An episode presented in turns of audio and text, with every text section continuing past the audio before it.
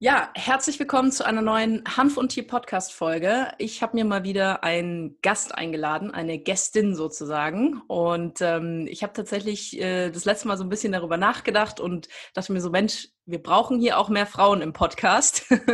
Deswegen habe ich mir die liebe Claudia eingeladen. Die Claudia wird sich gleich einmal vorstellen und wir werden heute so ein bisschen über das Thema Katzenverhalten und ähm, ja, vielleicht auch so das ein oder andere Problemchen, was da mal so auftreten kann, sprechen. Weil natürlich wie bei unseren Hunden ist es auch bei den Katzen so, dass wenn da Verhaltensprobleme auftreten könnten, dass es natürlich langfristig auch gesundheitliche Folgen haben kann. Hanf und Tier, der einzigartige Podcast der Wissenschaft. Viel Spaß mit deiner Gastgeberin Susanne Gruber.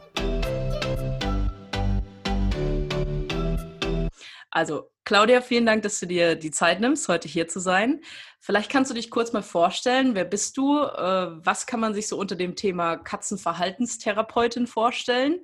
Und äh, vielleicht kurz einen Satz, wie bist du dazu gekommen? Ja, hallo Susanne. Erstmal vielen Dank für deine Einladung. Das freut mich sehr. Meine erste Podcast-Einladung, da bin ich schon ganz schön stolz drauf. Ja, vielen Dank willkommen. dafür.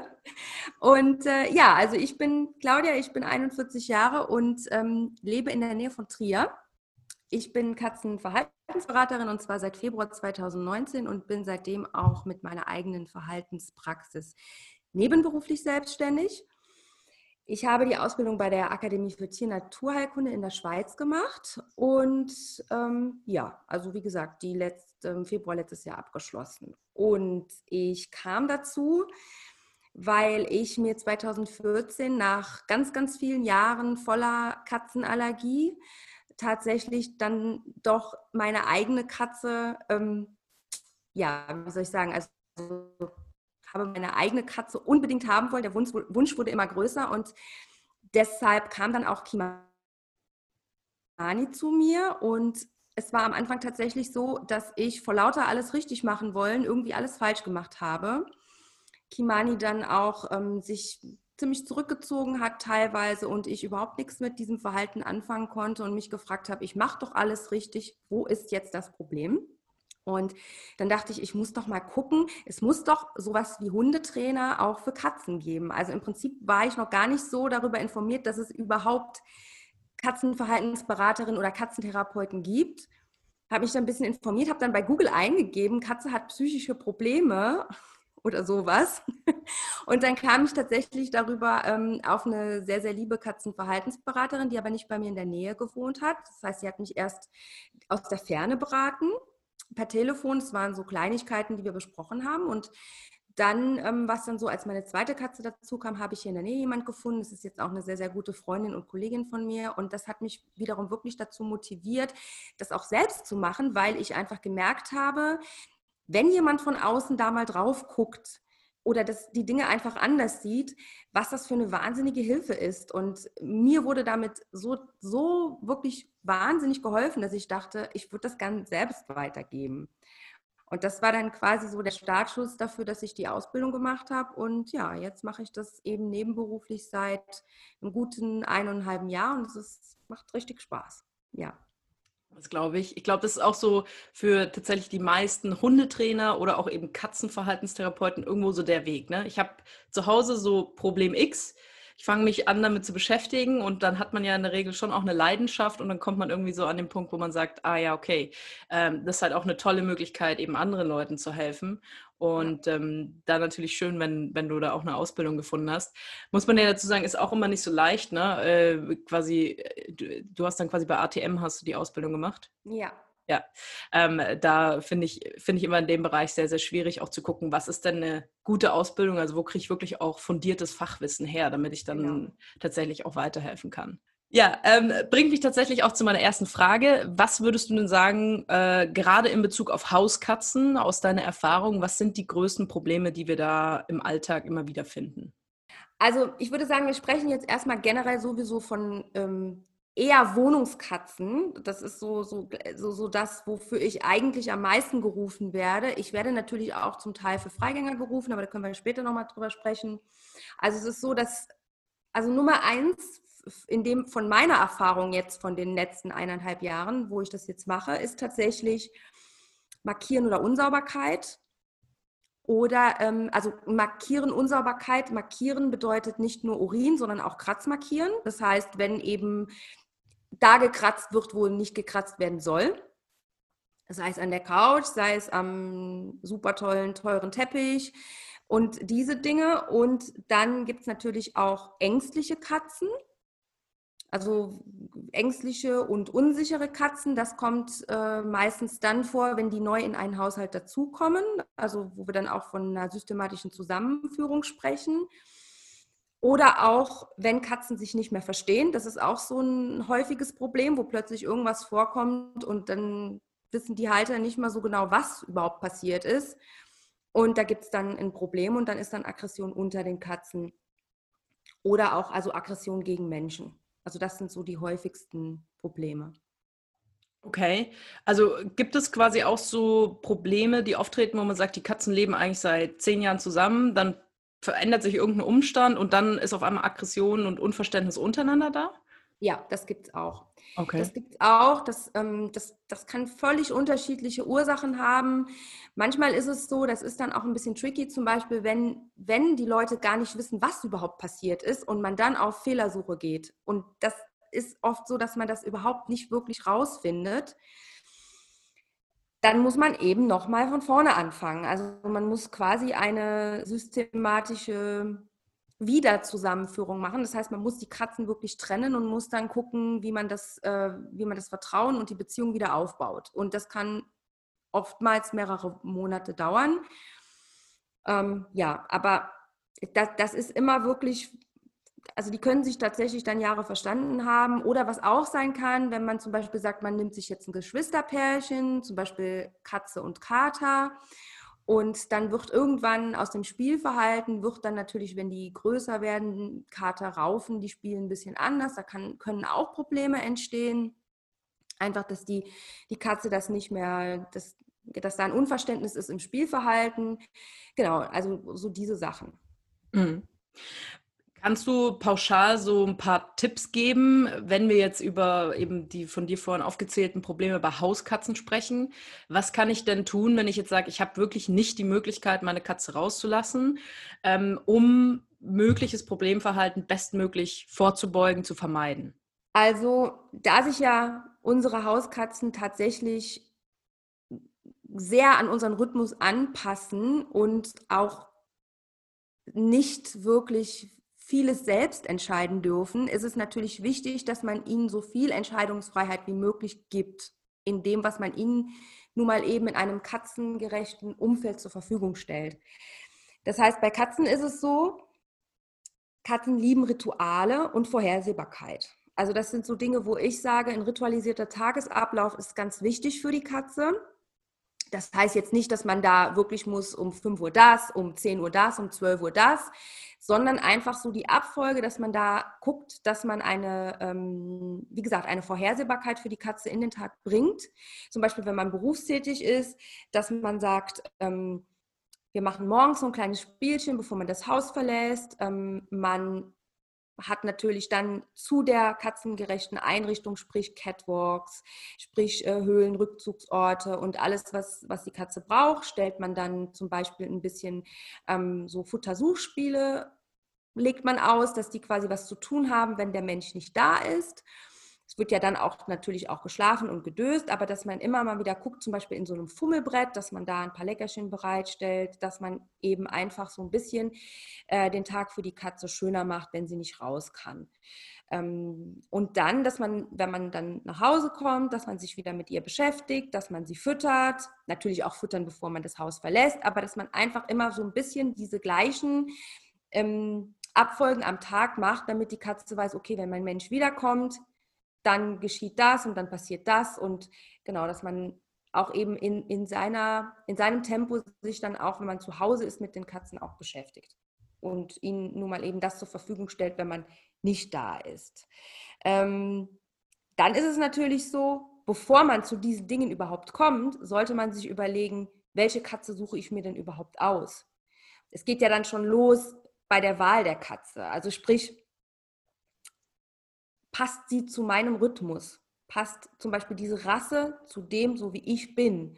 Also gehe ich jetzt hin und bin ein bisschen, also bin ein Mensch, der sehr, sehr ruhig ist und gerne kuschelt und also dann nehme ich mir natürlich keine Bengale, Bengalkatze ins Haus, also keinen Bengalen, weil das sind ja, ähm, wie du vielleicht auch weißt, das sind genau die Rassen, die sehr agil sind, sehr aktiv sind. Da ist ein ähm, bisschen Wildkatze mit eingezüchtet und eigentlich ist es bei der Rasse so, dass man die als Beispiel nimmt für wirklich, dass man eine mega Auslastung dafür braucht. Und wenn ich natürlich selbst diesem Anspruch nicht gerecht werden kann, dann kann ich ja mir nicht so eine Katze adoptieren, weil dann habe ich nämlich genau diese Probleme. Und das sind die meisten Markierprobleme, die man eben hat ähm, bei, bei dieser Rasse zum Beispiel, weil sie halt eben sehr agil ist. Und da muss man wirklich ganz viel tun, dass man ihr das Leben so schön wie möglich gestaltet, weil es kommt natürlich auch dazu, diese Rasse ist wahnsinnig teuer. Ne? Das ist natürlich auch dann nicht unbedingt eine Katze, die man draußen laufen lässt. Also muss man gucken, dass man die drin auslastet. Also sprich, als Beispiel jetzt für die Wahl der Katze auch gucken, passt das zu mir und so weiter. Weil es gibt ja immer in den Rassebeschreibungen auch natürlich die ähm, die Charaktereigenschaften. Natürlich ist es so im Tierheim und ich will es immer wieder ansprechen. Also es gibt so viele Katzen, die im Tierheim auf ein Zuhause warten. Und es ist wirklich da findet man auch alles. Ne? Also das ist, es ist auch immer schön zu sehen. Zum Beispiel, äh, ich weiß nicht, ob du Tiere suchen ein Zuhause kennst, die Sendung. Da wird immer schön gesagt, wenn die zum Beispiel Katzen vermitteln, ähm, sie soll in diesen Haushalt, sie soll, es sollen keine Kinder da sein. Also dass man auch guckt, wie ist das Lebensumfeld von einem selbst und welchen Charakter Katze kann ich mir hierher nehmen. Und es wird oft leider unüberlegt gemacht und dann treten diese Probleme eben auf es ist ja beim Hund auch nicht anders. Also wenn ich kein sportlicher Mensch bin, dann hole ich mir ja keinen Hund, den ich äh, am Tag sportlich drei Stunden auslasten muss. Und so ist es bei der Katze eben auch. Um schon mal vom, am Anfang an so ein bisschen diese Dinge auszuschließen. Und oder zum Beispiel, ein anderes Beispiel, ist schon eine Katze da? Welche Katze passt denn zu der Katze, die schon bei mir ist? Da auch ein bisschen gucken. Ne? Also auch da, einer britisch Kurzhaar nicht eine Bengalkatze vorsetzen. Also einfach, dass man auch guckt, wie passt es charakterlich, wie passt es vom Alter her. Einer 12-, 13-jährigen Katze setzt man auch kein kleines Kitten mehr vor, ne, weil das ist auch, da ganz auch zu Problemen kommen. Also diese Dinge im Vorfeld einfach schon mal sich überlegen, was kann ich denn leisten und was kann, was passt, welche Katze passt zu mir. Das wäre jetzt schon mal so ein paar Tipps für das einfach von mir im, im Vorfeld abzuklären. Ne? Mhm. Könntest du äh, quasi sagen, was ist äh, im Vergleich jetzt zu einer Wohnungskatze, was sind so die häufigsten Probleme, die zum Beispiel bei einem Freigänger dann auftreten können? Also, also es ist so.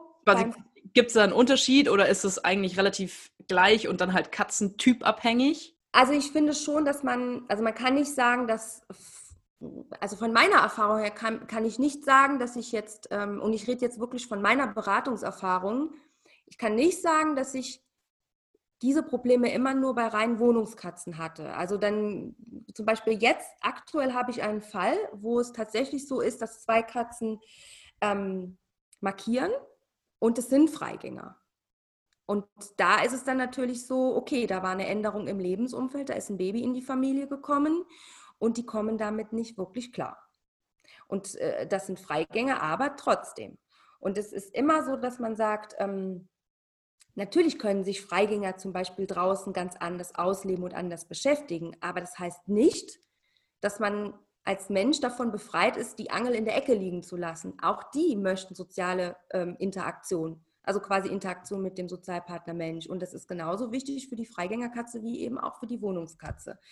Und deshalb kann man jetzt nicht unbedingt sagen, es gibt dieses Problem nur bei Wohnungskatzen und dieses Problem nur bei Freigängerkatzen. Also das ist eigentlich bunt gemischt.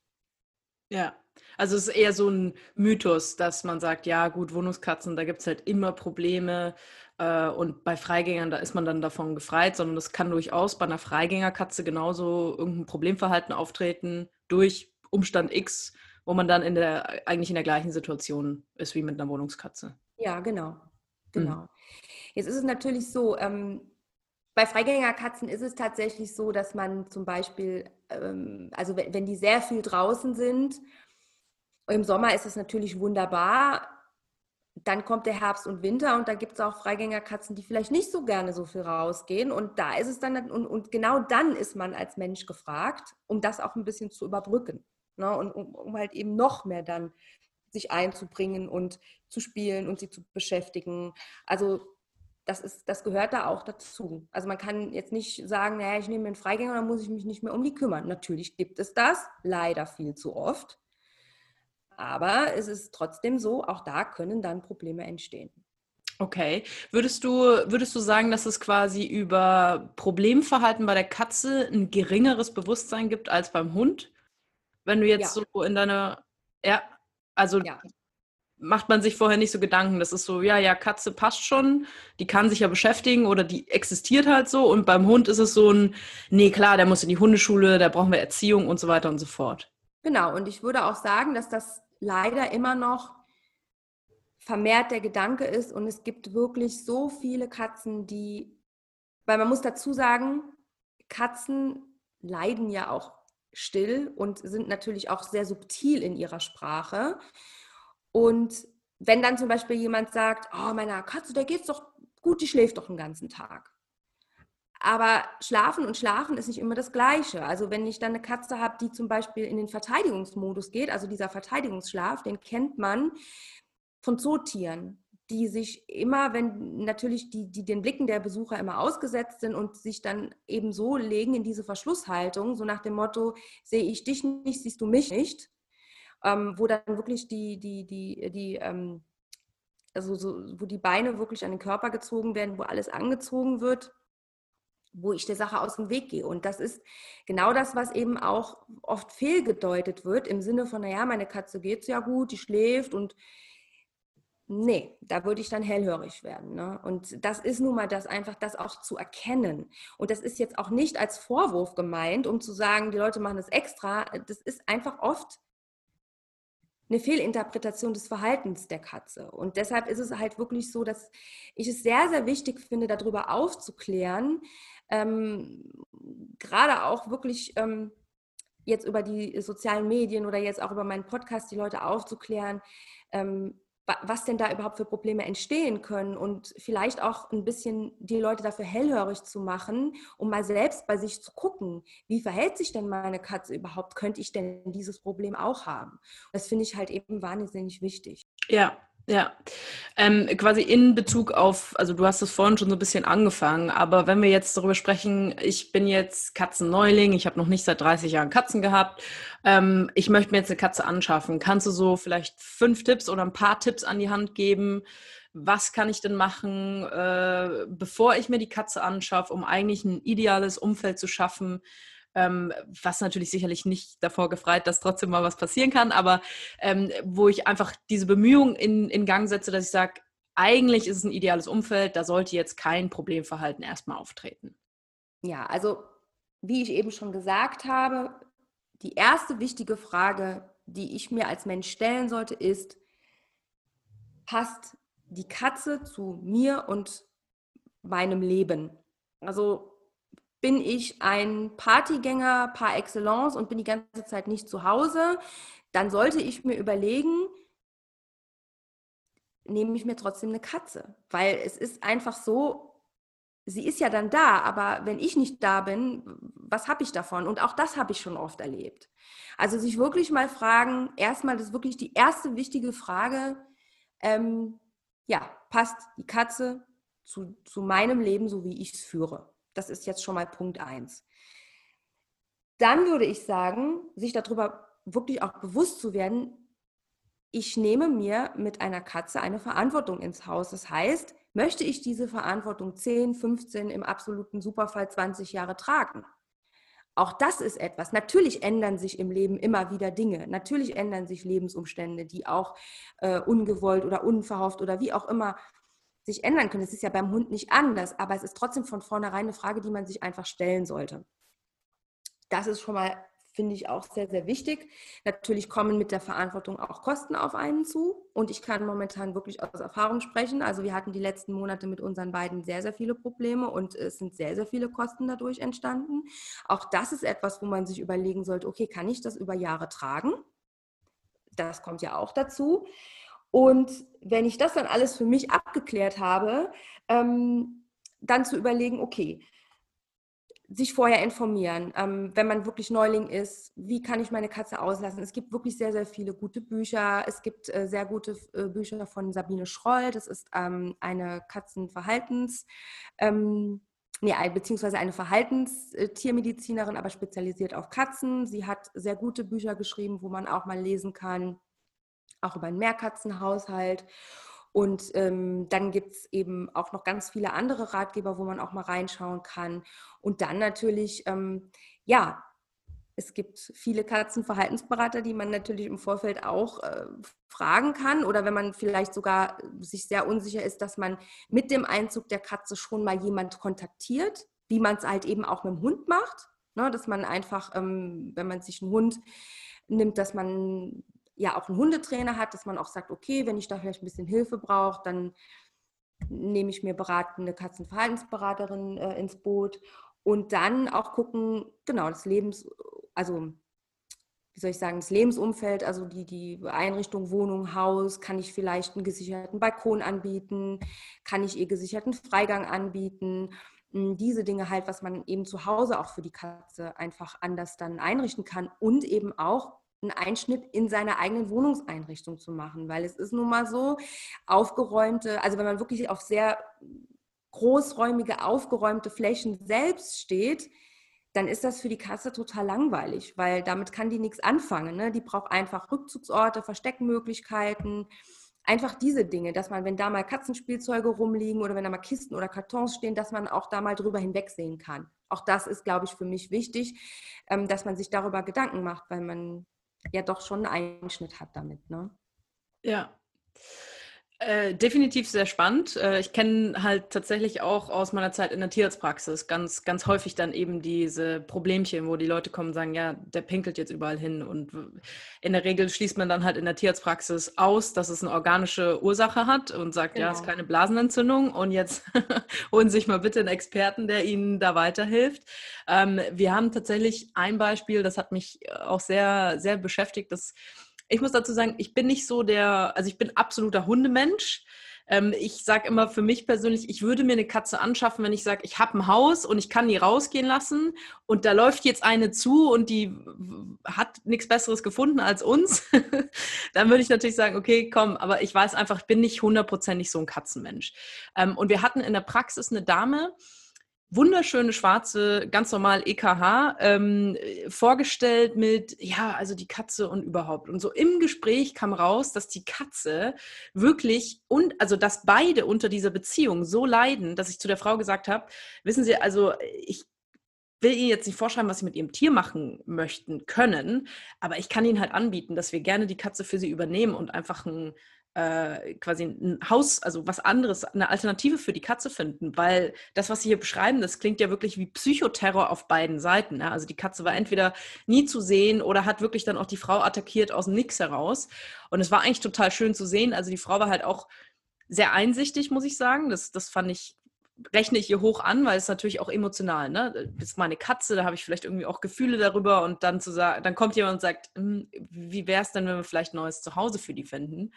Ähm, und was mich sehr erstaunt hat, war, dass diese Katze haben wir dann äh, an einen, also quasi über einen Tierschutzverein, an eine Familie mit, ich glaube, es war ein, ein 15-jähriger Sohn mit Autismus. Und die zwei haben sich gesehen und das war sofort so ein Ding, ja. Und die Katze hat sich nie anfassen lassen und es war immer irgendwie Terror und keine Ahnung was. Und dann hat quasi die Dame, die mit uns die Vermittlung gemacht hat, hat mir dann immer so Bilder und Videos geschickt, wie diese Katze, die vorher der Teufel auf vier Beinen war, mit diesem Jungen, der irgendwie im Bett lag und gar nicht von ihm weggegangen ist. Und die beiden waren halt wirklich ein Herz und eine Seele. Und es war, glaube ich, für alle, die mit dieser Geschichte quasi befasst waren, dann total schön. Also auch für die vorherige Besitzerin war das halt total die Erleichterung, dass sie gesagt hat, okay, ähm, ich nehme es nicht persönlich, warum auch immer, wir sind halt einfach nicht miteinander ausgekommen. Aber ich weiß jetzt, dass es der Katze dort gut geht und dass die Katze da halt auch komplett aufblüht auf einmal. Ne? Also es war wirklich wie ausgewechselt. Ähm, und ähm, war sehr, sehr, glaube ich, sehr besonders für alle Beteiligten. so, und ich war sehr froh, dass die Katze da gut zurechtgekommen ist. Ja, ich muss auch dazu sagen, es ist natürlich auch oft so, also ich hatte jetzt schon tatsächlich auch äh, ein paar Beratungen, wo, wo, wo ich einfach äh, im Endeffekt dazu geraten habe, ein neues Zuhause für die Katze zu finden. Also das ist für mich ehrlich gesagt schon frustrierend, wenn ich an den Punkt komme, wenn ich merke, es geht nicht mehr weiter. Und da muss man auch ehrlich zu sich selbst sein und muss dann überlegen, okay, wie kann ich das jetzt machen, dass ich ein neues, schönes Zuhause für diese Katze finde. Also ich hatte tatsächlich auch ein Mehrkatzenhaushalt. Ähm, das war eine Gruppe von drei Katzen, da kam eine vierte Katze dazu. Die Leute haben die gefunden und wollten ihr ein schönes Zuhause bieten und da fingen die Probleme an. Das war eine eingeschworene Dreiergruppe, die Katze kam dazu und es hat sich ähm, in allen Ecken und Enden ausgewirkt, dass diese komplette Harmonie der drei wurde quasi dadurch zerstört. Und das war nicht so, dass die neue Katze äh, aktiv was gemacht hat, sondern es ging einfach darum, dass die andere der drei ein Problem hatte mit dieser neuen Katze. Und äh, man sagt ja immer, diese Wechselbeziehungen, die Katzen zueinander führen.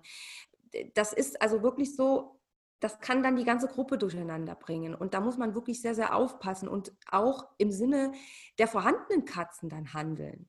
Also nicht, weil man denkt, man muss jetzt da unbedingt einer, einer Katze äh, na, ein neues, schönes Leben ermöglichen und dann im Endeffekt geht alles nach hinten los. Also wir haben monatelang haben es versucht mit Klickertraining, mit ähm, ja, ganz vielen verschiedenen, ähm, ähm, wie soll ich sagen, Therapiemaßnahmen, aber im Endeffekt habe ich gesehen, dass die Halter das auch emotional nicht mehr leisten konnten. Das war wirklich so, wo ich auch an meine Grenzen gestoßen bin und da raus bin mit einem wahnsinnig schlechten Gefühl und ich irgendwann mit der Halterin gesprochen habe und gesagt habe, also ich glaube nicht, dass ihr das noch leisten könnt. Die, die sind auf dem Zahnfleisch gegangen, auf gut Deutsch. Und Wem bringt es, bringt es dann was, das einfach in die Länge zu ziehen? Also haben wir dann tatsächlich aktiv, also ich habe denen auch geholfen, ein neues Zuhause zu finden. Ich bin mit denen zu zwei oder drei ähm, potenziellen neuen ähm, Menschen gefahren und wir haben uns dann unterhalten und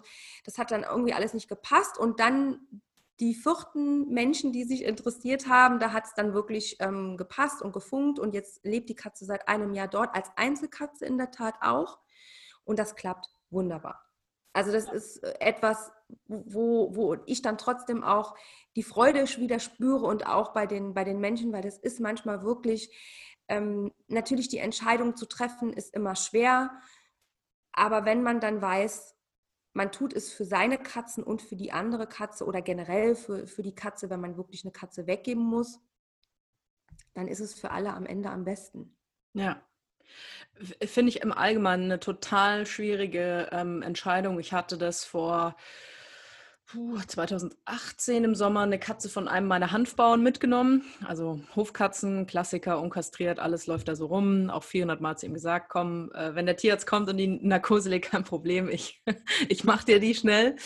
Ähm, auf jeden Fall war die, war wahrscheinlich so irgendwas zwischen sechs und acht Wochen alt, dreifarbige Katze, ein Häufchen Elend, vorne Futter reingesteckt, hinten Durchfall und wirklich Brei rausgekommen. Ne? Und ich habe halt zu ihm gesagt, du, ich nehme die gerne mit, ich peppel die auf, ich suche dir ein Zuhause. Alternative dazu ist, wenn du die halt hier so sitzen lässt und die nicht behandelt wird, die stirbt dir halt. Ne? Also klar. So, Katze mitgenommen, äh, mit Liebe, ich glaube, sechs Wochen oder so aufgezogen, von Häufchen Elend mit 650 Gramm zu wirklich, auch mit Kiri, mit meiner Hündin total, die waren ein Herz und eine Seele, so dass ich irgendwann gesagt habe, so jetzt muss die Katze langsam ausziehen, weil ihr geht mir hier echt auf den Zeiger, halt durch die Wohnung gefetzt und richtig Radau gemacht. Klar, junge Katze.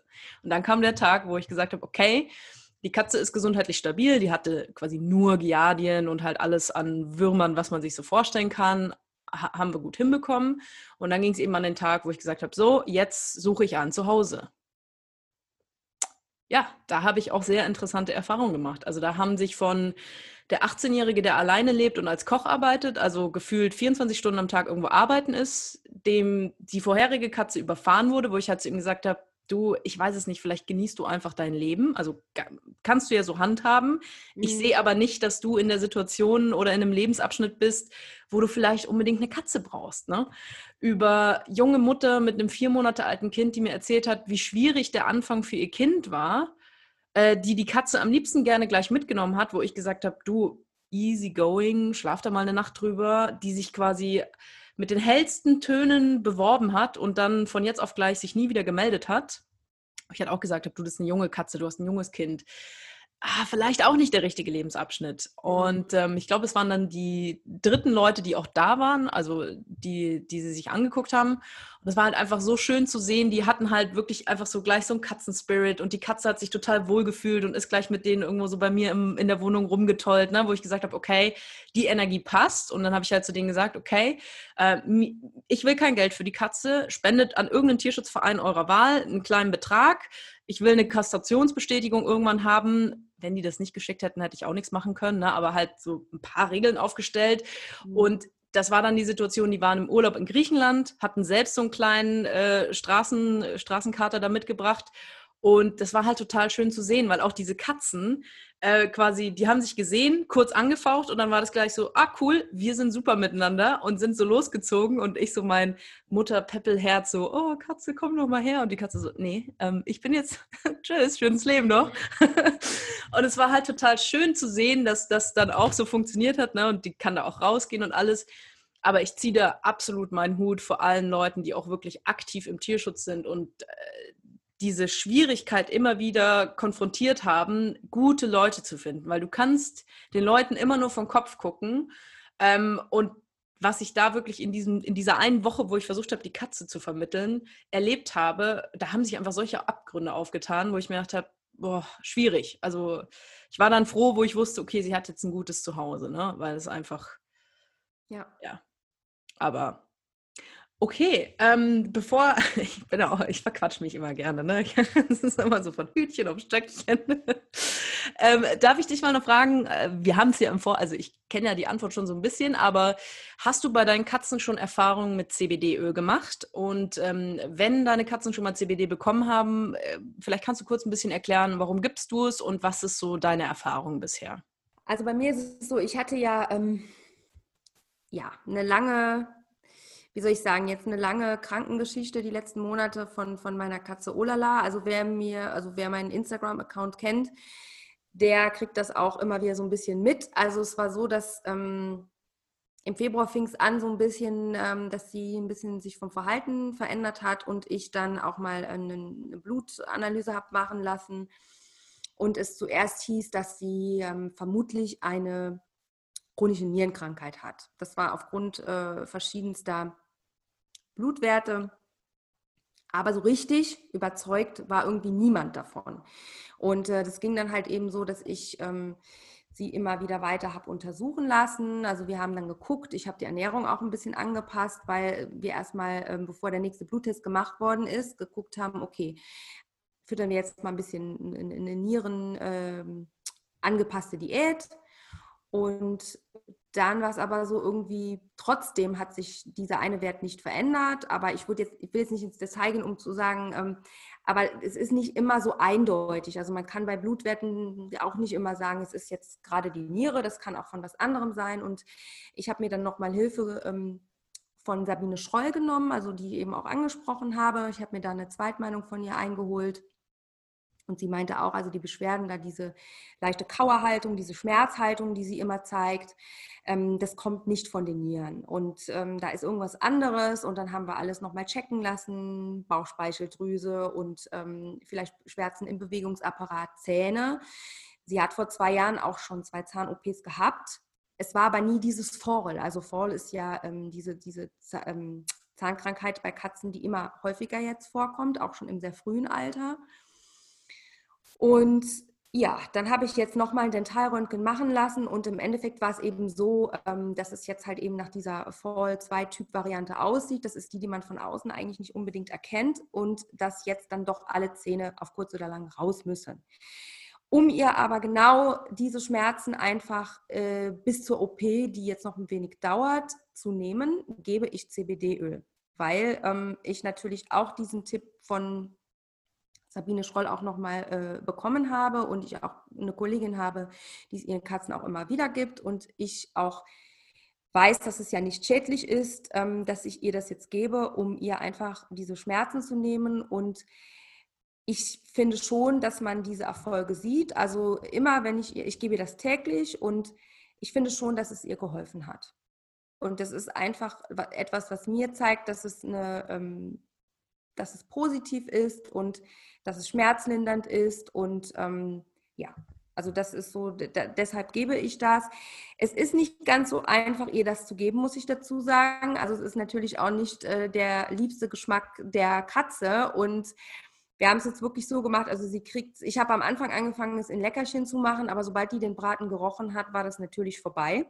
Da waren auch die Leckerchen total uncool, weil die natürlich immer wieder dann mit diesem CBD-Öl in Verbindung gebracht wurden. Also ist es so, dass ich es ihr jetzt wirklich direkt ins Mäulchen gebe. Sie hat aber eine relativ hohe Toleranzgrenze und somit klappt das eigentlich auch ganz gut. Und ja, also ich gebe es jetzt schon seit, kann ich sagen, bestimmt fast zwei Monaten. Und ich muss sagen, ich sehe da eigentlich, äh, also für mich ist es sehr positiv.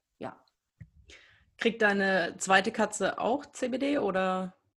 Die hat es jetzt kurzfristig bekommen. Also ich hatte, die hatte jetzt auch diese Probleme und ähm, ja, sie war auch in der Tierklinik, sie hatte ein Magen-Darm-Virus und ähm, ja, da ging es aber leider aus Fehldiagnosen raus auch in die Richtung, es könnte sein, dass sie das hat, es könnte sein, dass sie das hat und ähm, hat natürlich auch Antibiotikum bekommen, ähm, Schmerzmittel und ähm, genau, und jetzt ist es so, dass ich rein vom Bauchgefühl her gesagt habe, als diese ganze, als dieser ganze Stress jetzt überstanden war, hat sie jetzt auch von mir CBD-Öl bekommen, einfach ähm, genau, so ein bisschen, weil ich, weil sie auch, als sie aus der Tierklinik kam, es ging ihr zwar besser, aber ich habe gesehen immer noch, dass sie vermehrt diese Kauerhaltung eingenommen hat, weil wahrscheinlich noch nicht alles in Ordnung war und äh, habe ihr das dann eben auch gegeben. Jetzt im Moment bekommt sie es nicht mehr, aber auch da habe ich gemerkt, ähm, dass es ihr dadurch schon besser ging.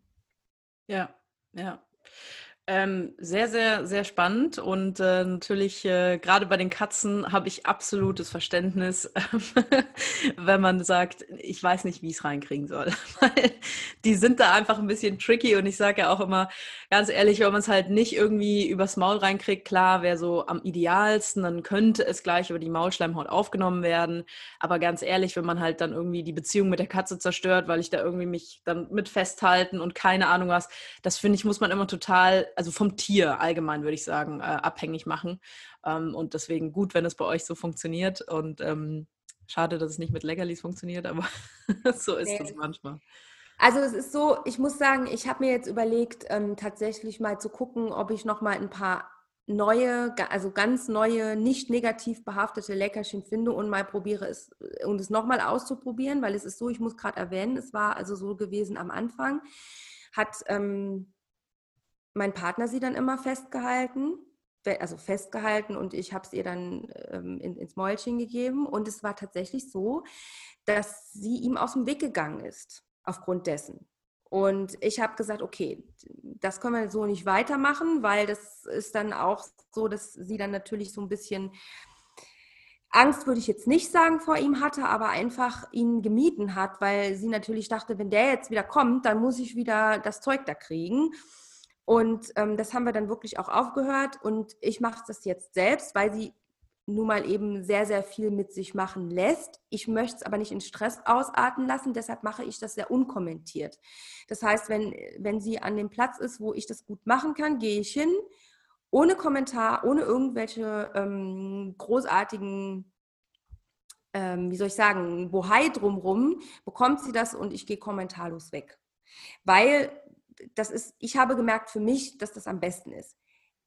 Jetzt muss ich natürlich dazu sagen, ein Medical Training vereinfacht das Ganze natürlich. Also wenn man von vornherein einfach mit seiner Katze ein Medical Training macht und am besten ein Medical Training macht, wenn sie noch gar keine Probleme hat, dann ist es natürlich ein absoluter ähm, Gewinn für erstens mal die Beziehung zur Katze und eben auch die Akzeptanz der Katze für genau solche Sachen. Aber okay, das habe ich vor Jahren natürlich auch nicht gemacht, weil ich es nicht besser wusste.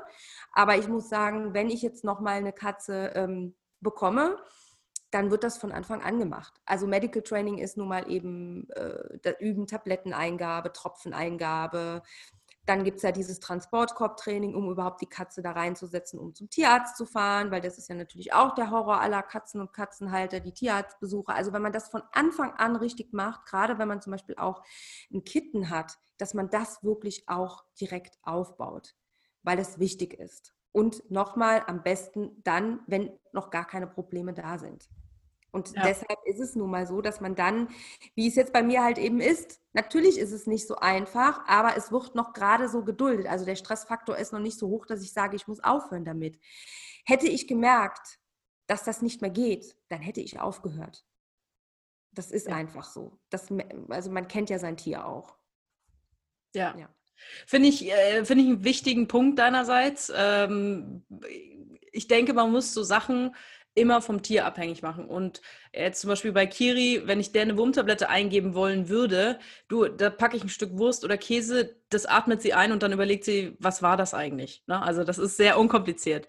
Aber gerade natürlich bei den Katzen weiß ich aus der Tierarztpraxis, aus, das ist einfach ein bisschen was anderes und ich denke, das ist sehr schön, wie du es gesagt hast, wenn man halt merkt, dass auch wenn ich ja der Katze mit CBD was Gutes tun will, wenn das halt einen sozialen Stress oder dann irgendwie in Verhaltensproblemen äh, quasi durch die Eingabe endet, weil ich es nicht über Leckerlis und vielleicht nicht übers Futter eingeben kann, dann muss man es halt einfach sein lassen. Also das, äh, das hat sonst einfach auch, finde ich, Folgen, die, die, die machen dann auch gar keinen Sinn. Ne? Zu sagen, genau. ja, Katze und ich, wir verstehen uns nicht mehr, wir sind jetzt ausgezogen, ja.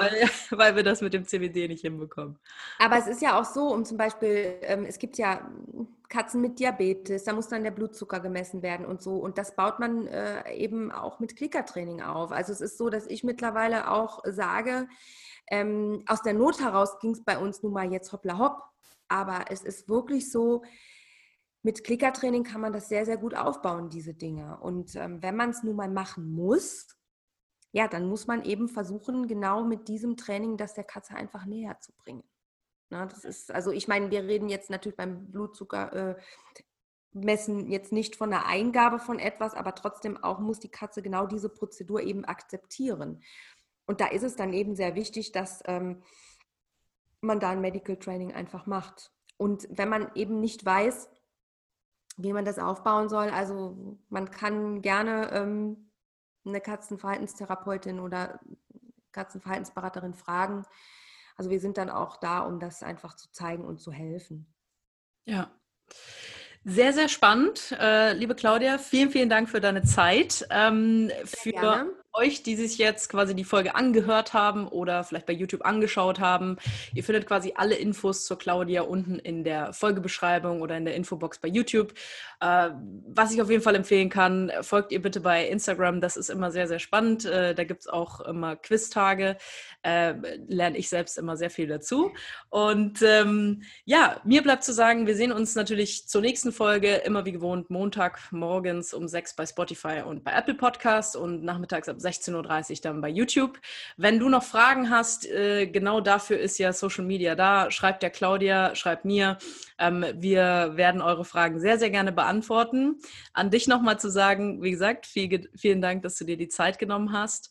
Und ähm, ja, das war's schon wieder mit einer sehr spannenden Interviewfolge. Und äh, wir hören uns, wir sehen uns nächste Woche bei einer neuen Hanf und Tier Podcast-Folge. Vielen Dank. Tschüss. Tschüss.